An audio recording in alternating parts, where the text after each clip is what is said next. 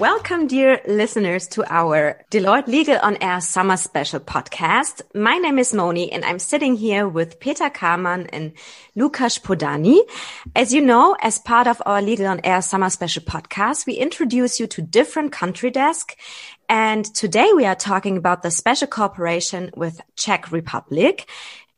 Germany and Czech Republic have always had important economic ties, and to ensure that cross-border legal matters run smoothly, Deloitte's German slash Czech desk has a team of 15 experts to provide you with advice and support. So for your information, we also have a German desk in the Czech Republic and also a Czech desk here in Germany. As I said, I'm sitting here virtually today with Lukas Poddany. He is lawyer and leads the team of corporate experts in Prague. His focus is also on the Deloitte private business and he is the go-to colleague for German speaking clients in the office. And the other guy who is sitting here is Peter Karmann. He's also a lawyer and specialized in corporate commercial district solution. And he's the go-to colleague for international corporate and commercial law topics. So I'm talking with these guys today about the country specific characteristics, challenges and opportunities between Germany and Czech Republic. Hi, Peter. Hi, Lukas. It's great to have you here and it's great that you're giving us an insight into the Czech country desk today. Thank you for taking your time for me and talking with me about this important topic. Nice to meet you and thank you very much for the invitation. Pleasure to, to join. Good morning, Moni. So we should start with the first questions or the first question. What are the particular legal challenges and core element in your daily advisory practice?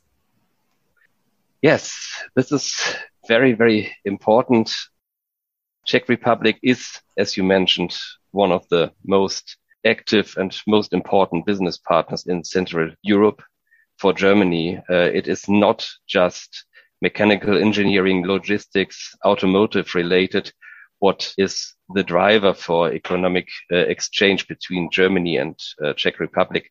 We have a lot of corporate law, M&A transactions, commercial cases, even disputes, and a lot of uh, real estate transactions, which are driving our business forward. So this is a lot to do. And my partner, Lukas, will tell you some about the figures we are dealing with. Great. Thank you, Peter. And uh, I'm completely with you and uh, I can completely follow your, your suggestions and your conclusions. Maybe uh, on top uh, of, uh, of the main industry which came to, to the mind of our listeners, which is of course the automotive, there are also some, some, some other very important areas where the footprint of the Czech and German relationship is, is really very, very strong. And among these, we can count also the real estate and the consumer business, which is, which is really growing in the Czech Republic as well.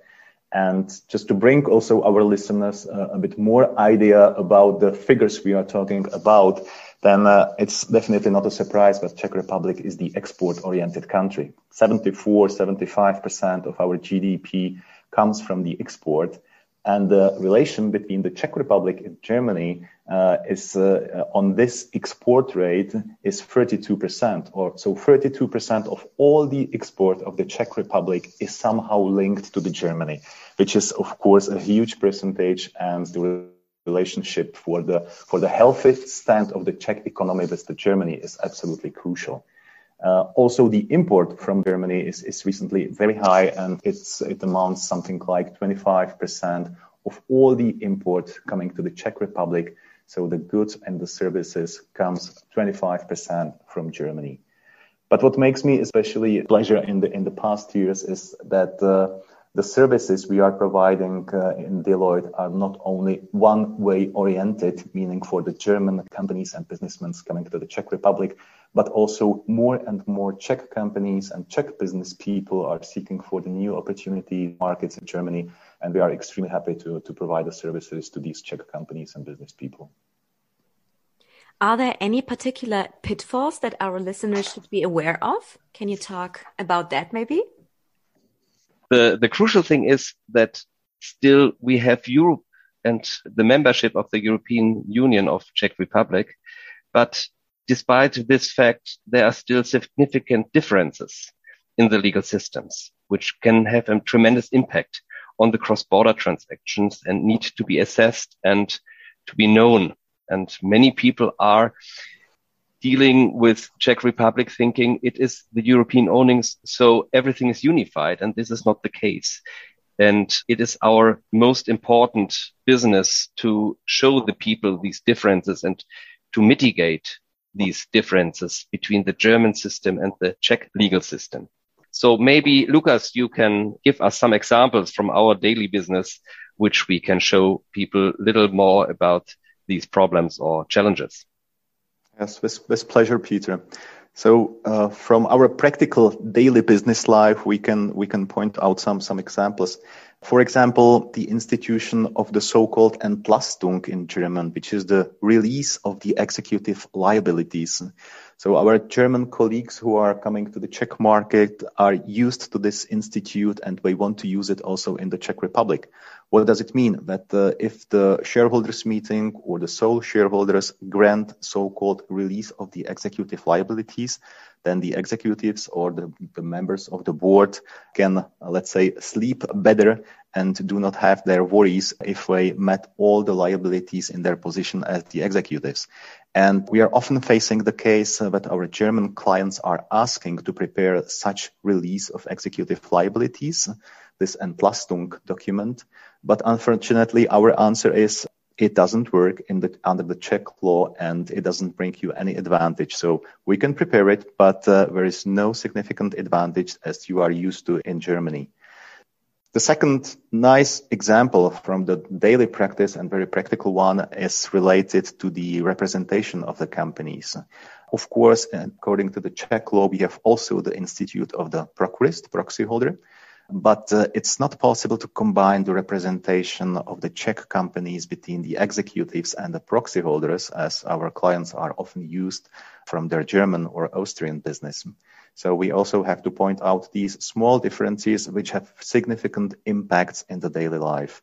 And probably last but not least, the differences in the area of labor law are also significant and may cause problems and issues if uh, the clients do not pay special attention to these differences. So besides talking about these cultural and legal differences, what would you recommend to our listeners who are interested in becoming active in Czech Republic, for example?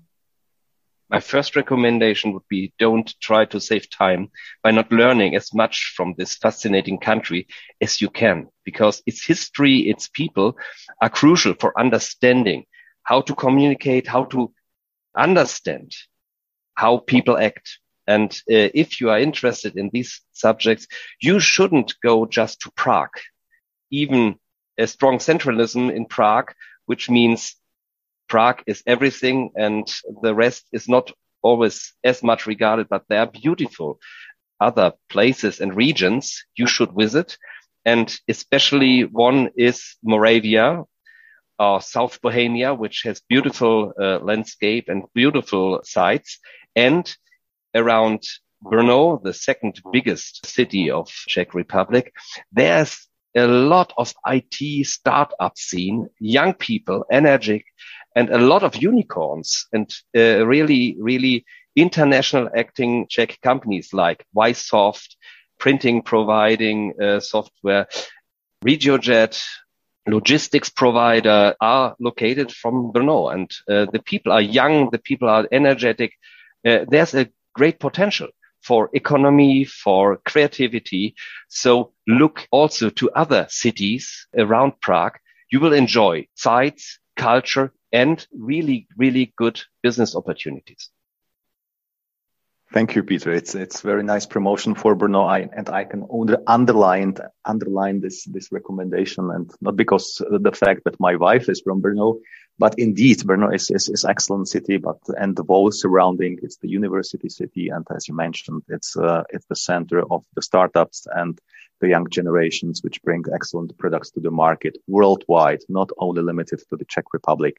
And if you are talking about the culture and the possibilities definitely very nice very nice resort and, and area for traveling and for, for making also your holidays.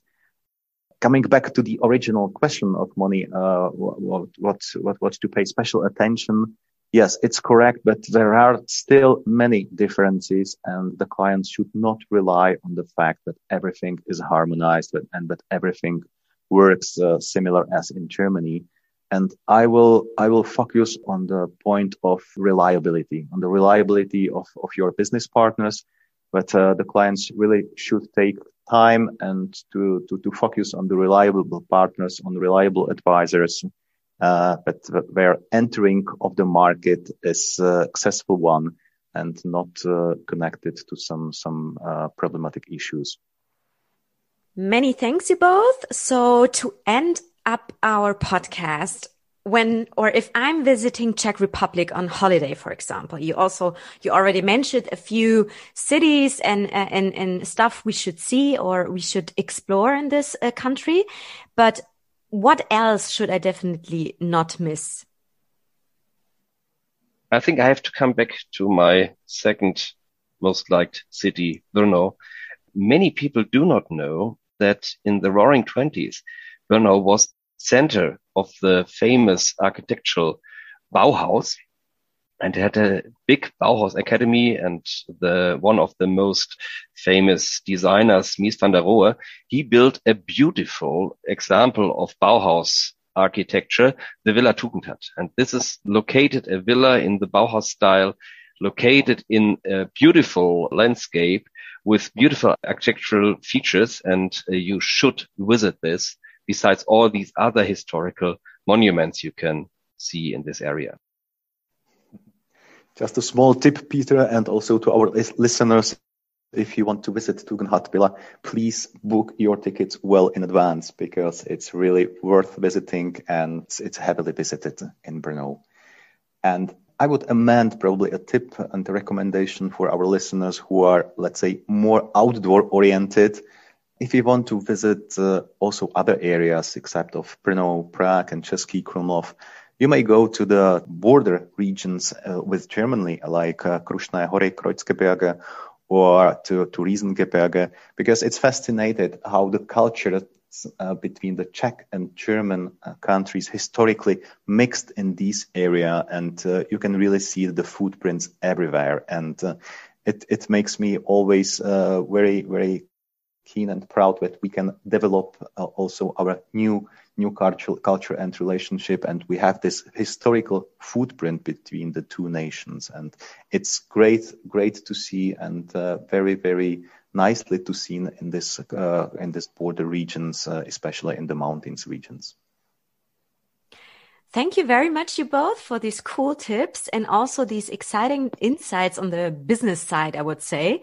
You have uh, shown us how important country specific advice is and what particular challenges corporations are facing in Czech Republic or between Germany and Czech Republic. But I think you're on a really cool and good way to, to, to master this. So thank you for your time talking with me about these topics.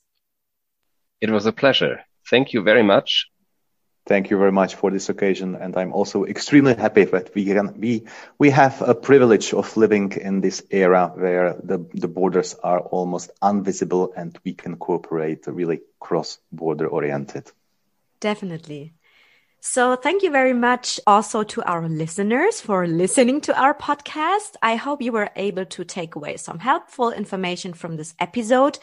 If you enjoyed our summer trip until now, please feel free to pass it on because we have interesting episodes to come.